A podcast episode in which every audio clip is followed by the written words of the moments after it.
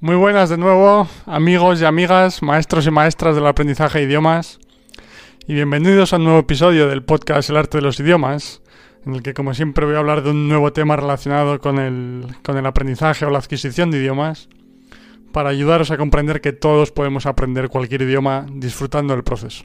¿vale?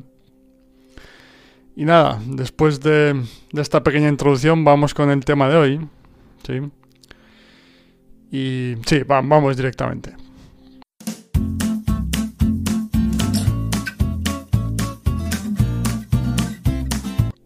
Y hoy quiero hablar del, del papel de los errores en el aprendizaje de idiomas, ¿vale? Porque ya, ya hice, hice un episodio, de hecho uno de los primeros de- del podcast, sobre la corrección de errores, ¿sí? Sobre si es una práctica positiva, negativa, si es útil, si no lo es, etcétera. Y comentaré unas, hablaré de pequeñas pinceladas sobre ese episodio otra vez hoy, ¿vale? Pero hoy quiero hablar un poco más del, del papel que juegan los, los errores en la en el aprendizaje de idiomas, ¿no? Si, si son naturales o no, si hay formas de, de evitarlos o no, de cómo corregirlos, si es que hay que corregirlos, de etcétera. O cómo cómo lidiar con ellos para que no para que no supongan un, pro- un problema en nuestro en nuestro aprendizaje, etcétera, ¿vale? Bueno, lo primero de todo que quiero que quede clarísimo es que los errores son perfectamente normales y naturales. Es decir, que por supuesto cuando estás empezando, o sea, es materialmente imposible no cometer errores, ¿no? Pero incluso más adelante cuando tienes un nivel intermedio, incluso cuando tienes un nivel avanzado, cuando hablas en el idioma de forma fluida, incluso cuando eres un, hablante nativo del idioma. Todos, todos escuchamos errores de, personas nativas constantemente y no pasa absolutamente nada. Porque de hecho, el... me voy a inventar el número, ¿no? Pero el 99% de los errores que se cometen no, no, no tienen ninguna influencia en el mensaje, en la comunicación. No modifican el mensaje, digamos, sino que son errores de tipo gramatical, de errores de conjugación o del tipo que sea, pero que no modifican el mensaje, la comunicación, que al final es lo realmente importante, como siempre digo, ¿no? Entonces, como decía, son perfectamente naturales, todos los cometemos, todos los vamos a seguir cometiendo y no pasa absolutamente nada, porque como decía, en su grandísima mayoría no, no modifican la conversación, el mensaje, que al final es de lo que se trata. ¿no?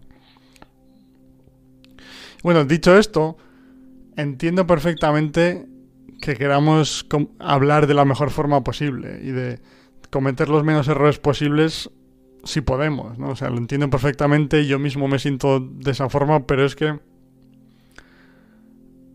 como decía, es que especialmente cuando estás empezando es que es imposible no cometer errores. Es que los vas a cometer sí o sí, ¿vale? Y luego, se- se- según vas mejorando, pues cometerás menos, pero vas a seguir mejorando. O sea, vas a seguir cometiéndolos, como decía. Y no pasa, nuevamente, no pasa absolutamente nada, ¿no?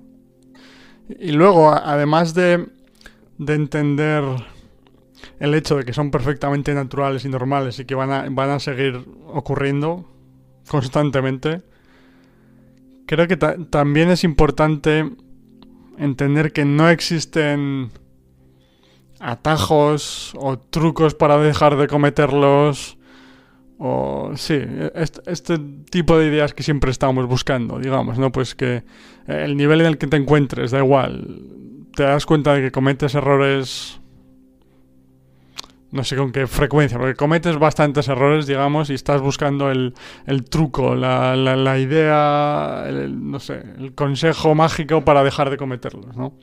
Entonces, nuevamente, no existe, como digo siempre cuando se trata del aprendizaje de idiomas, ¿vale? Y aquí es donde voy a volver un poco a ese episodio que, del que hablé anteriormente, y es que por culpa del, del aprendizaje gramatical tradicional, como siempre, cuando, cuando cometemos errores, cuando cometemos errores al hablar en un, en un idioma, en un segundo idioma, ¿sí? nos pensamos que la, la forma de la forma de entender los errores y de no volverlos a cometer es entender el idioma, las reglas, las conjugaciones, etcétera, de forma consciente, o estudiarlas, memorizarlas, etc. ¿sí? Pero creo que todos nos hemos dado cuenta ya de que cuando, cuando intentamos comunicarnos en un, en un nuevo idioma y cometemos errores constantemente, muchas de las veces en las que cometemos errores, nosotros mismos nos damos cuenta de que hemos cometido un error al, al instante, después de, al instante después de haberlo cometido, ¿no? Es decir, que el conocimiento consciente de la regla gramatical, de la conjugación, lo que quieras llamarlo, no hace que seas capaz de producirlo de forma correcta en el mundo real, en una conversación en tiempo real, valga la redundancia, ¿no? Y, eh, y eh, quería hablar de esto, volviendo al, al capítulo que, mencionaba, porque normalmente lo que nos dice el enfoque gramatical tradicional es corregir los errores. ¿no? Si una persona comete un error, estamos preparados para corregirles para corregirle al momento, ¿no? Porque pensamos que de esa forma, si sabe conscientemente dónde ha cometido el error, no lo va a volver a cometer. Lo cual ya sabemos que es falso, ¿no? Porque como decía, la grandísima mayoría de las veces nosotros mismos o nosotras mismas ya sabemos perfectamente dónde hemos cometido el error. Conocemos la regla perfectamente después de las clases gramaticales, pero simplemente el aprendizaje consciente del idioma y la capacidad para comunicarse de forma natural en la vida real, en tiempo real, perdón, son dos procesos completamente diferentes, que no tienen nada que ver, ¿vale? Y nuevamente, por poner un ejemplo concreto, que es el que siempre utilizo, en el caso de, eh, los niños na hablantes nativos de español, que siempre dicen rompido al principio, ¿sí? Y si os fijáis, sus padres probablemente le van a corregir de forma consciente y le van a decir, no, hijo hija, se, se dice roto. Y una vez, y otra vez, y otra vez, ¿no? Y sin embargo el niño la niña va a continuar diciendo rompido durante bastante tiempo. Fijaros en este ejemplo si, si tenéis la, la, ocasión, ¿vale? Pero bueno, es, es, un ejemplo claro, pero hay muchos como es en, en español y en cualquier idioma, ¿no? Entonces, desde ese punto de vista, la clave para que una persona deje de cometer un error no es corregírselo de forma consciente, porque en la, en la, mayoría de las ocasiones esa persona ya sabe dónde ha cometido el error y conoce la regla perfectamente. Pero como decía, son dos procesos completamente diferentes. Entonces, desde ese punto de vista, lo que esa persona necesita es escuchar esa palabra, frase, estructura específica bastantes veces de forma correcta en el contexto de una historia, de una conversación, etc. ¿sí? Y no de una forma aislada en, la que estamos intentando aprender el idioma de forma consciente. Que, repito, es un proceso completamente diferente al aprendizaje real de un idioma. ¿sí? Entonces, volviendo a esta idea, tanto si se trata de de otra persona a la que estás intentando ayudar a aprender tu idioma, o como si se trata de ti mismo o ti misma, cuando estás aprendiendo un nuevo idioma, para mí es fundamental darse cuenta de que la forma de, de dejar de cometer, de cometer ciertos errores no es buscar el truco, el hack, digamos, para... o, o simplemente conocer la regla, la estructura de forma consciente para dejar de cometer el error, porque eso no va a pasar. Ya, ya lo hemos visto y estoy seguro de que todos y todas os veis reflejados y reflejadas en esta situación, ¿sí? Sino en, en continuar exponiéndose al idioma, continuar escuchando y cuando, cuando escuches esa determinada frase, estructura, palabra de forma correcta, en contexto muchas veces, serás capaz de producirla en algún momento en el futuro, ¿vale? Digamos que no hay no hay un número exacto de veces que tienes que exponerte a la palabra o la frase para que para adquirirla de forma definitiva y, y producirla correctamente. ¿no? No, quiero decir, no hay una forma humana de controlar eso.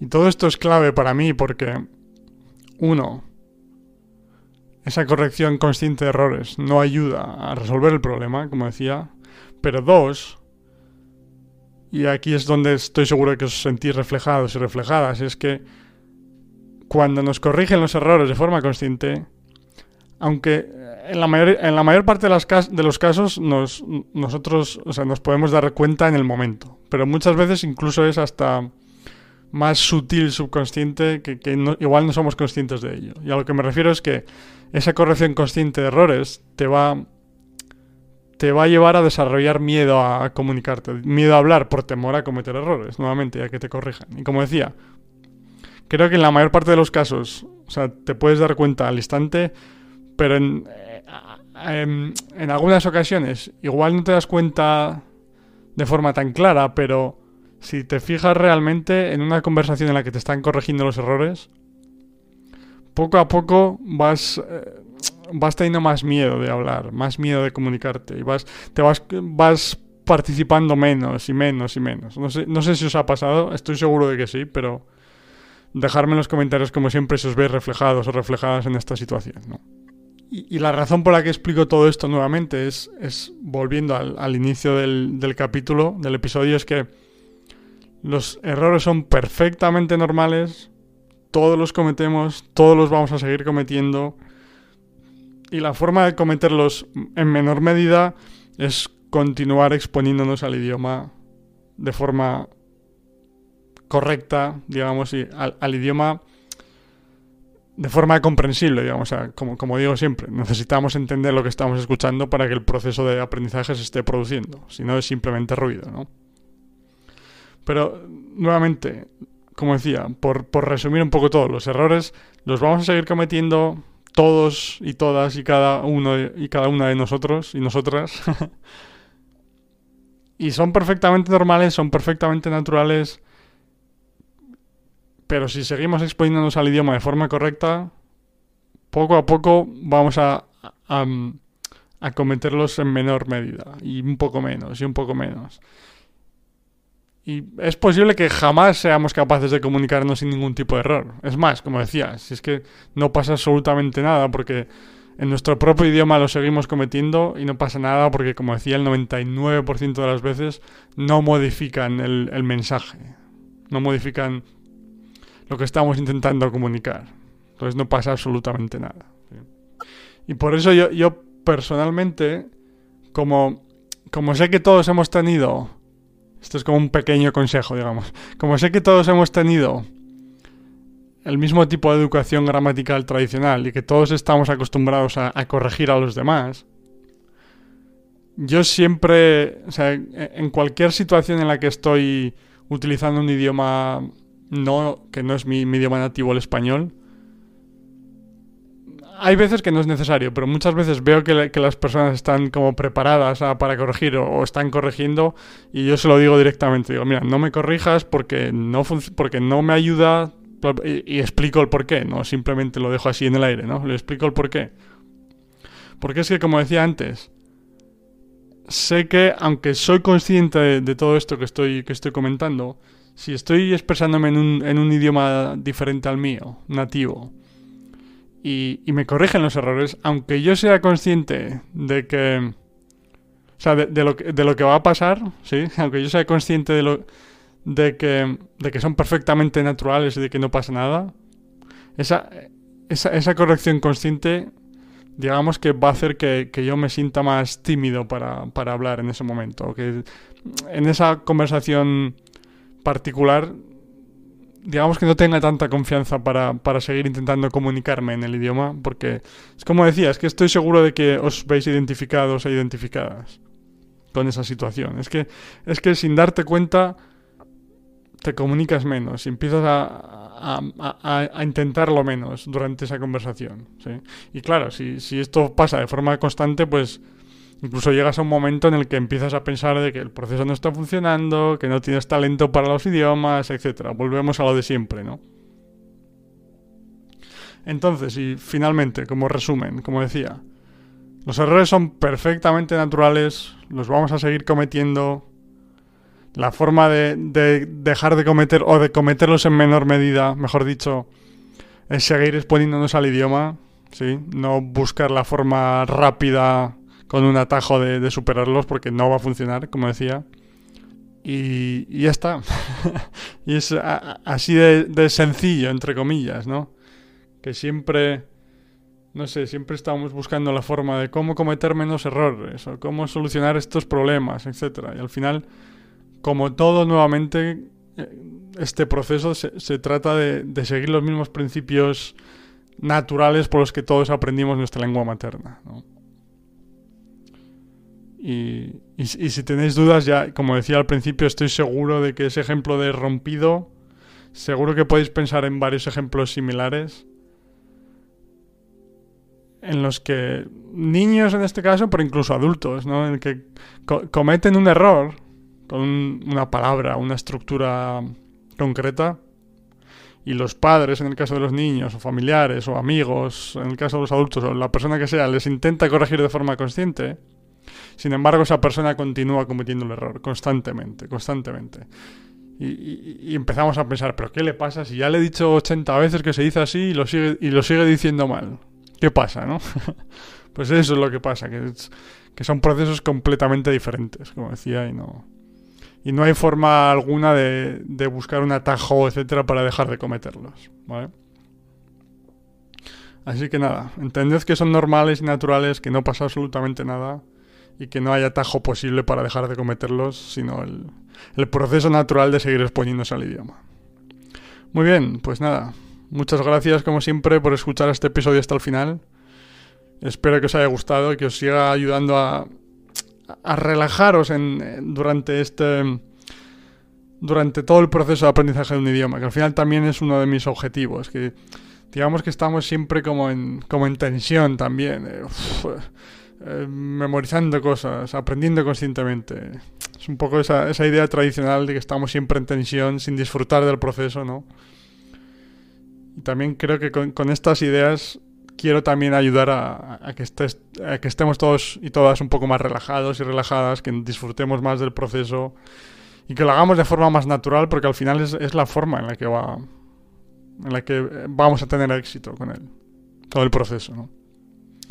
Y nada, pues como siempre, en la sección de comentarios, cualquier duda, pregunta, sugerencia, idea para un episodio futuro, etcétera, que tengáis, dejádmela Sí, porque estaré encantado de responderos y me daréis ideas para episodios futuros, como digo siempre. Y nada, un, un, abrazo muy grande a todos y a todas, donde quiera que estéis, y nos vemos, nos escuchamos en el próximo episodio del, del podcast. Gracias y un abrazo. Chao.